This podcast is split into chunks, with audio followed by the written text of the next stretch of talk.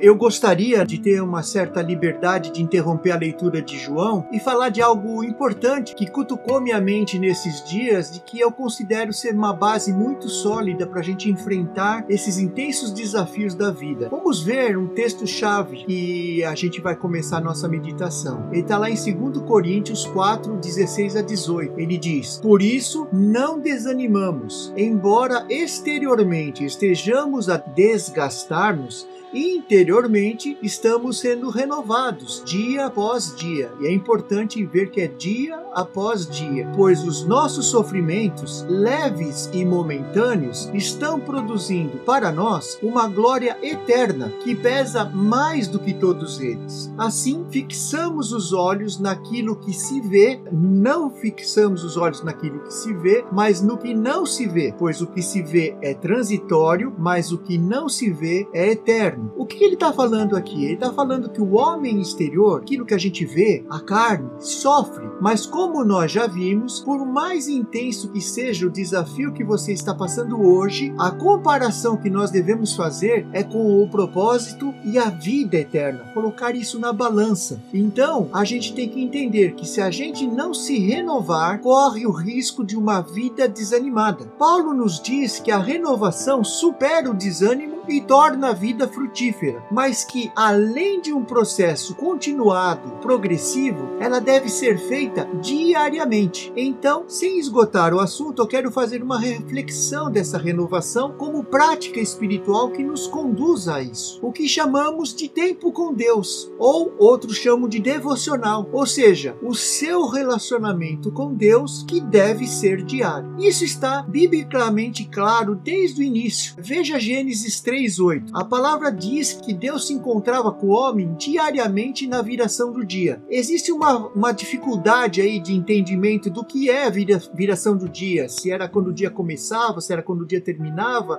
se era quando vinha uma brisa. O que importa é que não há nenhuma ressalva a dizer que Deus se encontrava com o homem diariamente. Êxodos 16:4 diz que em relação ao maná, disse porém o Senhor a Moisés: Eu lhes farei chover pão do céu o povo sairá e recolherá diariamente a porção necessária para aquele dia. Com isso, os porei à prova para ver se seguem ou não as minhas instruções. Um pouquinho mais para frente, no verso 19 a 21, ele fala: Ninguém deve guardar nada para a manhã seguinte. Todavia, alguns deles não deram atenção a Moisés e guardaram um pouco até a manhã seguinte. Mas aquilo criou bicho e começou começou a cheirar mal, ou seja, não funcionou. Por isso Moisés irou-se contra eles. Cada manhã todos recolhiam o quanto precisavam, pois quando o sol esquentava, aquilo se derretia. A gente sabe que quando a gente fala do maná, do pão de Deus, ele representa muito mais do que o sustento meramente natural. A gente também lembra, como a gente já viu algum tempo atrás, que Cristo é o pão da vida. Mas veja que ele está estabelecendo três bases aqui. A primeira é uma busca diária em Atos 2, 46 e 47, ele fala: Todos os dias continuavam a reunir-se no pátio do templo, partiam o pão em suas casas e juntos participavam das refeições com alegria e sinceridade de coração, louvando a Deus e tendo a simpatia de todo o povo. E o Senhor lhes acrescentava todos os dias o que iam sendo salvos. Olha só que coisa interessante. Eles se reuniam, eles partiam o pão, eles conversavam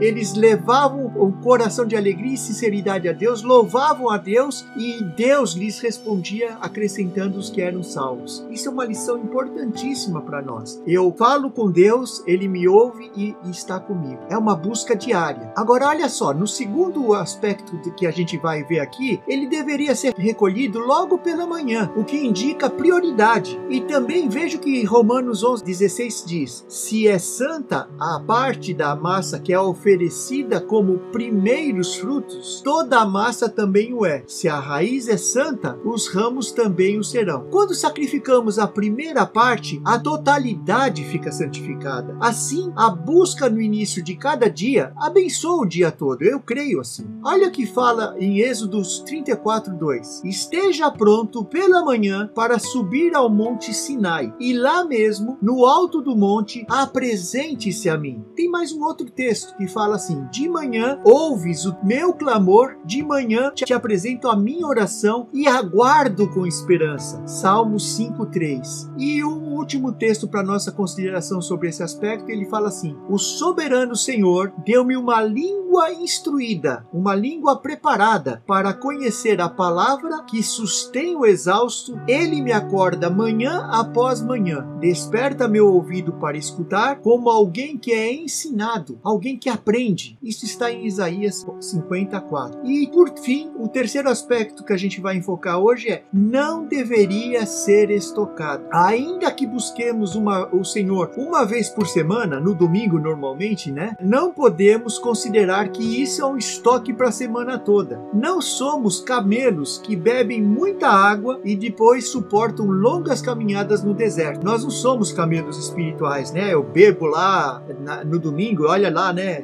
Às vezes a pessoa vai para a igreja meio assim por rotina, né? Meio assim com um ritual, a cabeça dele nem tá lá, né? E pensar que isso vai suprir ele a semana toda. Eu ouvi um pastor dizer uma coisa muito interessante outro dia. Ele falou assim: é, quando as pessoas se reuniam na igreja para ceia, o Senhor fala: se você tá com fome, come em casa antes, não é isso? E aí ele fez uma projeção de que é o seguinte: você não vai se alimentar na igreja, você se alimenta em casa, no seu devocional diário.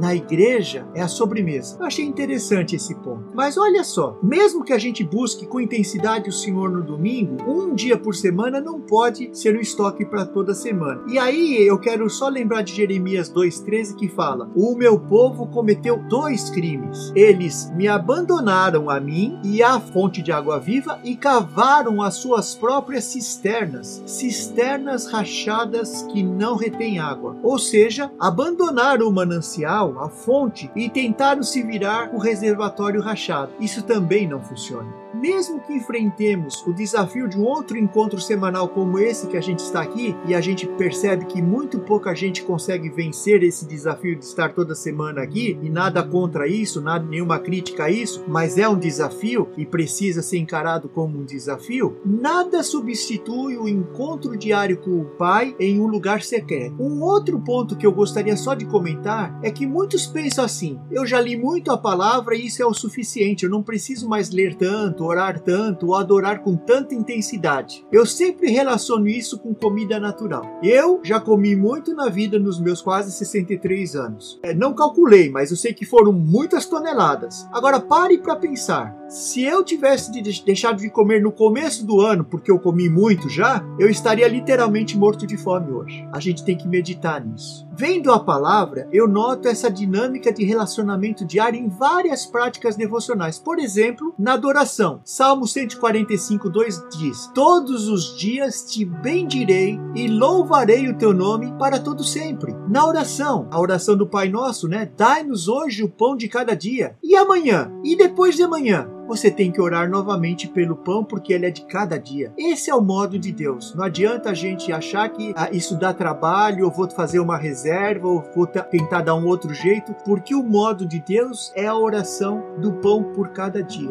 Na leitura e meditação da palavra também, veja bem, hoje é fácil ter acesso à palavra, ela está até no mundo virtual, você tem no seu celular, você tem onde você quiser, mas na antiguidade não era assim. Olha só, o Deus exigiu de alguns, né, aqui especialmente nesse texto que eu vou ler sobre os reis de Israel, uma prática diária. Ele falou assim em Deuteronômio 17, 18 e 19: Quando subir ao trono do seu reino, mandará fazer um rolo, uma cópia da lei que está aos cuidados dos sacerdotes levitas para o seu próprio uso. Trará sempre essa cópia consigo e terá que lê-la todos os dias da sua vida, para que aprenda a temer o Senhor, o seu Deus, e a cumprir fielmente todas as palavras palavras desta lei e todos estes decretos. Veja bem, é uma busca, é uma devoção, não é frequentar lugar ou fazer coisas, não é uma mera leitura rápida ou uma oração, uma rotina, um ritual no mau sentido que essa palavra possa ter. Eu vou exemplificar isso com o comportamento de Marta e Maria, que é muito conhecido, que está lá em Lucas 10, 38 a 42. Eu vou ler o 10, 41 42. Jesus diz para Marta: Marta, você está preocupada em inquieta com muitas coisas. Todavia, apenas uma é necessária. Maria escolheu a boa parte e esta não lhe será tirada. Vocês lembram? Marta e Maria receberam Jesus e Marta estava preocupada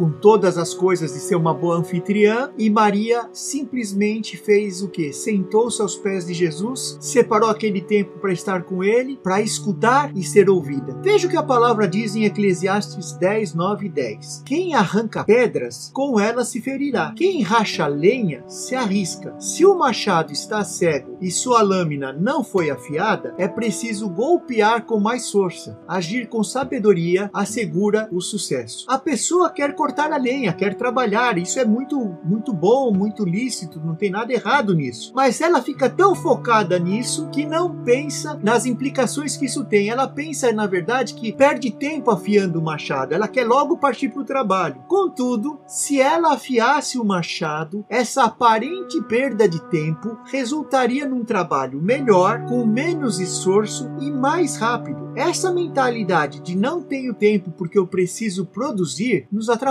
E aí eu quero deixar uma frase para vocês: ter tempo com Deus é afiar o seu machado. Jesus fazia isso o tempo todo. Ele diz lá em Marcos 1:35: De madrugada, quando ainda estava escuro, Jesus levantou-se, saiu de casa e foi para um lugar deserto onde ficou orando. Eu lembrei de um livro interessante de Bill Hughes, eu não sei se fala desse jeito, que se chama Ocupado Demais para Deixar de Orar, diminuindo o ritmo para estar com Deus. A correria do dia a dia não deveria ser motivo de deixar de estar com Deus. Pelo contrário, quanto mais desafios, mais precisamos estar afiados para enfrentá-los com ânimo e com sucesso. Precisamos não apenas ir a Deus numa busca diária como fonte, sem reservas, não necessariamente pela manhã, mas considerando sim que abençoar cada início do dia pode ser vantajoso. Essa mensagem não é um ensino, ela é um encorajamento para que cada um de nós busque o pão de cada dia e tenha uma vida mais alegre, uma vida mais realizadora, uma vida prevalecente, uma vida que faça diferença, uma vida que seja mais produtiva e que seja mais feliz. É o que eu desejo para todos, em nome de Jesus. Amém.